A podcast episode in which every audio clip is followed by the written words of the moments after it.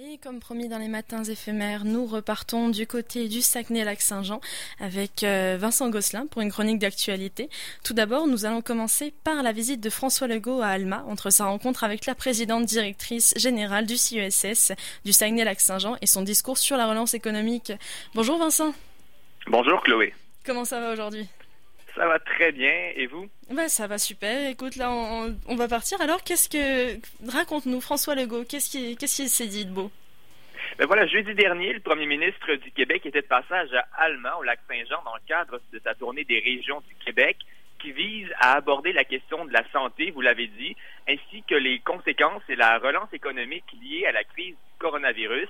Il a également discuté de plusieurs sujets chauds et d'enjeux régionaux importants, comme le projet d'usine de liquéfaction de gaz naturel de GNL Québec. M. Legault s'est montré inquiet concernant les difficultés auxquelles fait face le projet pour trouver du financement. Il a au passage critiqué le Parti québécois et le député de Jonquière, Sylvain Godreau, qui s'opposent au projet de 14 milliards de dollars. Sur un autre dossier, le premier ministre a insisté sur le fait que le gouvernement continuera d'exiger des comptes à Rio Tinto pour que l'entreprise réalise ses promesses d'investissement dans la région, comme par exemple que l'usine d'Arvida reste ouverte jusqu'en 2050. D'autres dossiers ont également retenu l'attention du premier ministre. Par exemple, François Legault a indiqué que de bonnes nouvelles seront annoncées prochainement concernant le projet d'usine et d'exploitation minière de métaux BlackRock. Aussi, la stratégie de culture en serre du gouvernement sera annoncée vendredi qui viendra peut-être avec une aide financière pour les serres toundra de Saint-Félicien qui cultivent des concombres au lac Saint-Jean. Une réforme du régime forestier est également à prévoir pour octobre prochain, selon M. Legault. Le régime forestier actuel prévoit une planification des activités forestières sur seulement trois ans, et c'est ce qui déplaît. En matière de santé, maintenant, M. Legault a rappelé les projets régionaux toujours sur la table, soit la construction de trois maisons des aînés dans la région, ainsi que la remise à neuf des blocs opératoires dans les hôpitaux de Chicoutimi et de Dolbeau-Mistassini.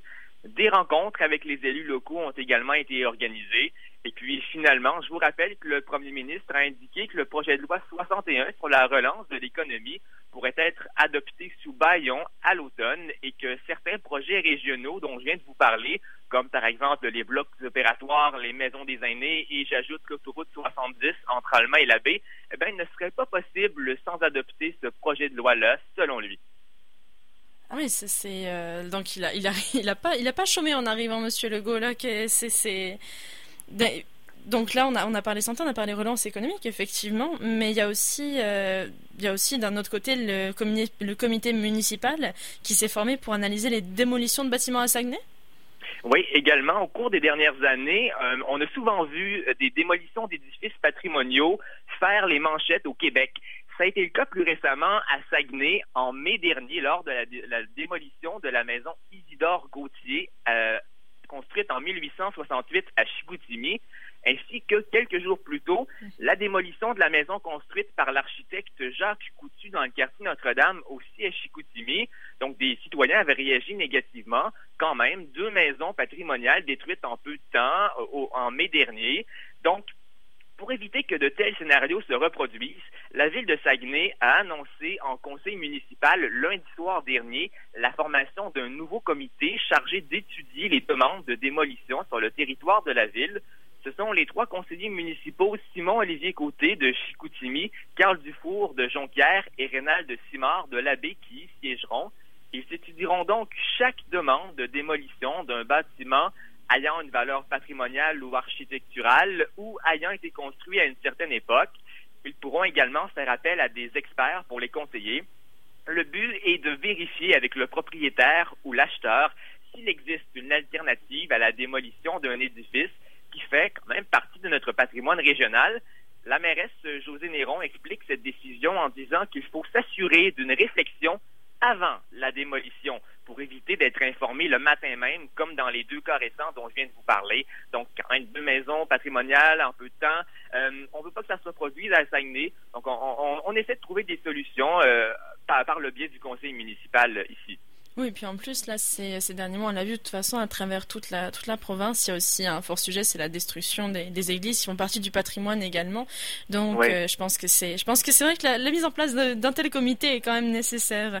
Également, euh, ça, c'était le, déjà le gouvernement euh, du Québec qui avait annoncé. Monsieur Legault avait initié euh, la pause des publicités gouvernementales, mais ça se passe aussi au niveau de la ville de Saguenay qui suspend ses publicités sur Facebook. Déjà, quelles étaient ces publicités et pourquoi les suspendre oui, ben, la nouvelle est tombée mardi dernier. La ville de Saguenay a annoncé sa décision de se joindre au mouvement mondial, on le sait, hein, qui est une vague euh, partout dans le monde qui, prend de plus en plus de place, le mouvement de boycott de placement publicitaire sur le réseau social Facebook afin de protester contre le contenu à caractère haineux et raciste que l'on y retrouve et aussi de réclamer un meilleur encadrement. Donc, c'est ce que dit la ville de Saguenay. Le cabinet de la mairesse Néron a décidé de cesser l'utilisation de publicités payantes Facebook et a également demandé à tous les services de la ville d'emboîter le pas. On indique toutefois qu'il ne s'agit pas d'un boycott complet du réseau social parce que la ville pourrait continuer de publier du contenu lorsqu'il n'y a pas de frais. Par contre, c'est la publicité payante qu'on ne fera plus maintenant. Saguenay, vous l'avez dit, n'est pas un cas isolé puisque le gouvernement du Québec ainsi que les villes de Québec et de Trois-Rivières ont également fait le même choix. C'est sans compter, bien sûr, des centaines d'entreprises dans le monde entier qui participent également à ce mouvement mondial dont le nom se traduit en français par non à la haine pour les profits. Mhm. Dans la région, les deux députés bloquistes, Mario Simard et Alexis Brunel-Duceppe, font également la même chose. Il faudra surveiller jusqu'où ira ce mouvement et quel impact il aura sur la compagnie Facebook, parce que déjà à la fin du mois de juin, l'action de l'entreprise avait chuté de 8,3 Peut-être que ces pertes financières-là amèneront son PDG à prendre de nouvelles mesures pour lutter contre le caractère haineux et raciste sur la plateforme. Ce sera un dossier à suivre, bien évidemment, tant au niveau de nos municipalités où euh, ça peut prendre, euh, euh, ça peut avoir un petit effet à petite échelle, et au niveau mondial également, en suivant à la bourse l'entreprise Facebook. Certainement, mais de toute façon là, ça va passer pour un par un gros euh, par un gros travail de, de, de, de, management de alors comment traduire ça de community manager de hum, gestion de communauté. C'est beaucoup de la gestion de communauté. Malheureusement, ça on le voit aussi. Euh, on, on, peut le, on peut le voir par exemple dans les commentaires de, beaucoup de médias. Ça dans la journée, il y a beaucoup. De toute façon, sur ces sites-là, c'est vrai que c'est compliqué parce que les réseaux sociaux ont l'avantage d'ouvrir la parole, mais le désavantage de l'ouvrir un peu trop. Donc jusqu'où ira la liberté d'expression à suivre. Mais euh, pour parler d'un sujet plus léger. Euh, donc le, le, zoo de Falardeau qui avait été euh, pendant, pendant l'hiver, en tout cas là, au milieu de l'hiver, euh, dans, dans, la controverse, eh bien il souffle un peu puisqu'ils accueillent présentement deux nouvelles girafes, des girafes au zoo de Falardeau, c'est dans le Saguenay. C'est merveilleux. Voilà. c'est situé dans la municipalité de Saint-David de Falardeau, au Saguenay. Donc, le, le, zoo rouvre ses portes après avoir été fermé à cause de la pandémie. Il sera désormais possible d'observer deux nouvelles girafes une femelle de 9 mois et un mâle de 5 mois sont arrivés sur le site le 20 juin dernier. Il ne s'agit pas de la première fois que le zoo accueille des girafes. En mars 2019, la girafe qu'il possédait est décédée d'une maladie génétique s'attaquant au cœur, selon un rapport de nécropsie obtenu par TVA Nouvelle. Donc maintenant, l'habitat d'hiver des girafes a été grandement rénové, notamment avec de, de nouvelles ventilations. En février dernier, le journal Le Quotidien rapportait dans ses pages de graves allégations de cruauté animale à l'égard du zoo en question. Selon les témoignages rapportés par Le Quotidien, une dizaine d'ex-employés reprochaient au zoo l'absence de soins nécessaires pour les animaux, d'avoir laissé des animaux mourir de froid, d'avoir exploité commercialement des bébés animaux et encore plus. Donc, ce sont les principales allégations. Le propriétaire Daniel Gagnon et son avocat nient encore tous les faits qui leur sont reprochés. Par contre, l'enquête n'est toujours pas terminée. Selon l'avocat du zoo, la pandémie aurait retardé le travail des enquêteurs, mais le site demeure toutefois ouvert. On suivra bien entendu le dénouement de l'enquête, mais euh, le zoo accueille deux nouvelles girafes cet été. Euh, au moins, c'est une bonne nouvelle. Eh oui, exactement. Puis euh, c'est vrai que moi-même ça m'a beaucoup marqué parce que j'ai visité les zoos juste avant la controverse. Donc on a, si jamais vous êtes familier du zoo Falardeau, vous savez qu'il euh, possède une pouponnière. Vous pouvez câliner des, bébés panthères, des bébés guépards, des bébés léopards. Et sur le moment, on se dit ah là là, mon Dieu, mais moi qui suis pour les, tu sais, qui suis pour la liberté des animaux, est-ce que je suis vraiment capable de faire ça? Et là, tu te dis oh mais là ils sont tellement bien traités, il y a tellement tout qui va bien. Puis une semaine après, paf, ça tombe, un article de même. Mais ben on espère justement que cette enquête avance, puis qu'on ait plus de réponses. mais en attendant, eh bien, on, a cette nouvelle-là, donc à suivre à la fin de la pandémie. Mais on a également, sur un, ton un peu moins léger, eh bien, un feu de forêt au lac Saint-Jean avec cet été les, les averses, parce que je sais pas comment ça se passe de votre côté, mais nous, les averses, on en a en masse. Oui, euh, au début du mois, à la fin du mois de juin, début du mois de juillet, on avait moins d'averses. Là, euh, c'est rétabli de ce côté-là. Pour terminer, donc, j'ai de bonnes nouvelles concernant le feu de forêt dans le secteur de Chute des Passes, au nord du lac Saint-Jean, qui s'est déclaré le 16 juin dernier. Je vous en parle depuis plusieurs semaines. Selon les dernières nouvelles de la SOPFEU, il est maintenant officiellement maîtrisé.